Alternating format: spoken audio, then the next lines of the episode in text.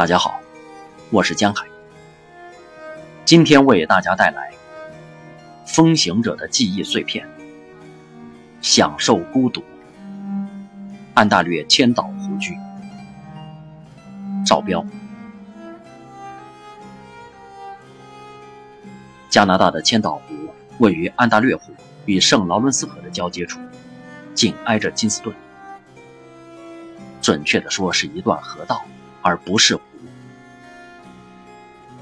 同时，加拿大的千岛湖也不能完全算加拿大的，有一些湖面和岛屿其实是属于美国的。它正好位于加拿大和美国的交界处，只是属于加拿大的面积要更大一些。而这段河道也很宽，把它称之为湖也可以。加拿大的千岛湖在我的记忆中留下深刻印象，并非由于它有很多岛。世界上有很多岛的地方太多了，比如中国的杭州也有一个千岛湖，而是由于这些岛上的人们去追求的那种生活方式，那是一种对自我世界的刻意追求，一种类似于与世隔绝的自我放逐的生活。千岛湖总共有一千八百多个岛，水很清澈，水面宽阔而平静，看不出河的样子。岛上植被很好，几乎都种着树。据说在这里要能长两棵树的地方，才能称之为岛。这些岛形状各异，星罗棋布于湖面上，湖水与小岛相结合，便成为一道道美丽的风景。这样的风景吸引了世界各地的人到此来游览。游览的方式基本都是乘船，这是最好的游千岛湖的方式。坐着游船在这片湖区来回看一圈，是一段赏心悦目的行程。随着船的移动，在各个不同的岛屿间穿行，每变换一个角度。就可以看到不同的风景，而且船的四周都是美景，让人目不暇接。而在各种岛的风景之外，还有就是岛上的人们的生活，让这个千岛湖变得格外的生动。湖面上不时会有一艘艘摩托艇驶过，在湖面上掀起一片水花。另有一些则是划着一船在船上钓鱼，或者就只是划船。这一切给游览者带来了不一样的视觉盛宴。一趟下来大约要两个小时，全程下来丝毫不会觉得累，只会感到意犹未尽。多数岛上都有人居住，这些岛有大有小。大岛住着很多户人，房子都是沿着水边建成的别墅。别墅周围种植着茂密的树木，各家都会保持一定的距离。虽在一个岛上，但还是有很强的独立性。而小岛，则就是一家人居住。有些小岛露出水面的面积只有几十平方米，这样的房子看上去像一个玩具。房子被涂成种种颜色，在水边的树林中，彩色的房子倒映水中，成了一道独特的风景。各个岛的不同，又演变出很多特别的景观。有的两个岛离得很近，有人就在两个岛之间架上一座小桥，看着非常有趣。有的岛主在本来不大的岛上造出了一个美丽的花园。花园里种着很多本应不属于这里的鲜花和植物，有的则做了很小的人工沙滩，可以在上面晒太阳。每个人似乎都在创造一种自己想要的生活，这样的生活是非常与众不同的，而这也正是我感到好奇的地方。加拿大是个地广人稀的国家，并不缺土地。干嘛要把房子建到小岛上去？如果是想住在水边，沿着湖边也有足够多的地方可以用来建房子。当然，湖边岸上及一些大岛上也建着不少房子。住这些房的人，应该就是喜欢在水边生活的。但也有些很小的岛上也建了房，这些小岛上的生活基本是与世隔绝的，岛上唯一的交通工具是船。离开了船，人们便寸步难行。虽然住在岛上的每户人都有船，有的还不止一艘，可是实际生活确实要麻烦了很多。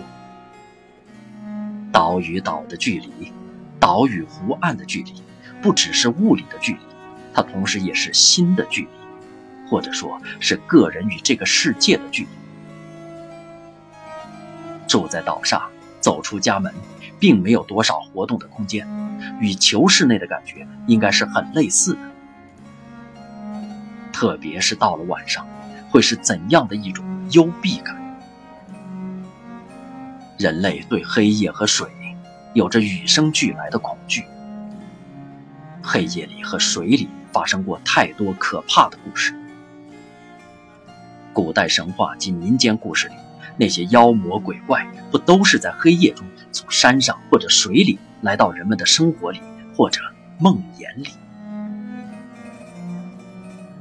但这些人最终还是选择了生活在岛上，至少每年有一段时间会到这里来生活。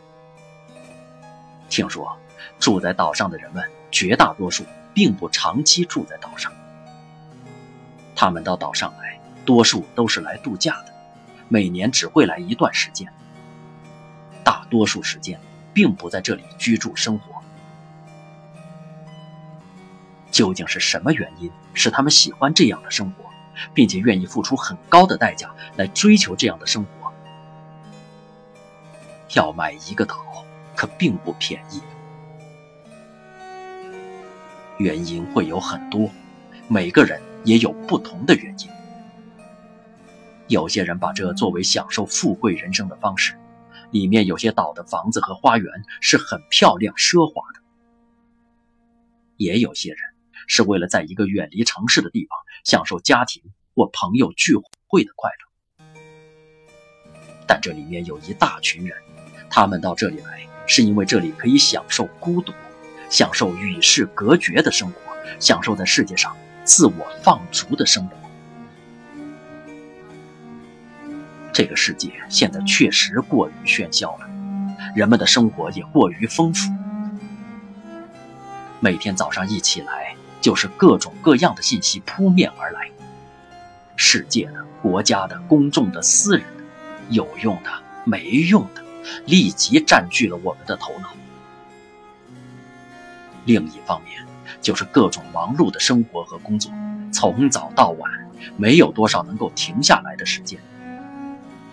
一直到晚上睡觉，回想一天的经历，似乎做了很多事，又似乎什么都没做。这是一种非常充实的生活，充实的完全不知不觉就度过了一天又一天，一月又一月，一年又一年。充实的，我们几乎是在不知不觉中快速走向了生命的尽头。已经有多长时间，我们没有自己一个人待一阵儿，没有亲人朋友，没有同事客户，只有自己，没有任何需要去关注的人，完全的自由，不用去在意别人的感受，没有需要遵守的规矩，没有要去安抚的人，没有要去擦掉的眼泪，没有需要去分享的别人的快乐。没有需要去表达的，通达世事与成熟，就只做自己，是什么就是什么，无所谓好坏，也没有对错。已经有多长时间，我们没有无所事事的过上一段时间了？没有今天内必须完成的工作，没有远大理想的追逐，没有加班与熬夜，没有目标计划与时间表。让一切都停顿下来，想做什么就做什么，不想做，就什么都不做，看着天空，看着水面的波光发呆，过一段时间懒人的生活，不强迫自己，对自己没有任何要求，彻底的放纵自己和原谅自己，只做喜欢做的事，不喜欢的事，哪怕很重要，也不去理会。已经有多长时间，我们没有回到自己的内心世界里去？没有手机，没有电视，没有新闻，没有广告，没有喧闹，没有与别人的交流，完全与世隔绝开来，自我放逐，远离世事。看蓝天白云，看日出日落，听风声水声。听自己心里藏着的那些源于远古丛林的声音，远离世事，远离日常的生活，在孤独中回到自己的内心。这一切，便是孤独能带来的另一种生活。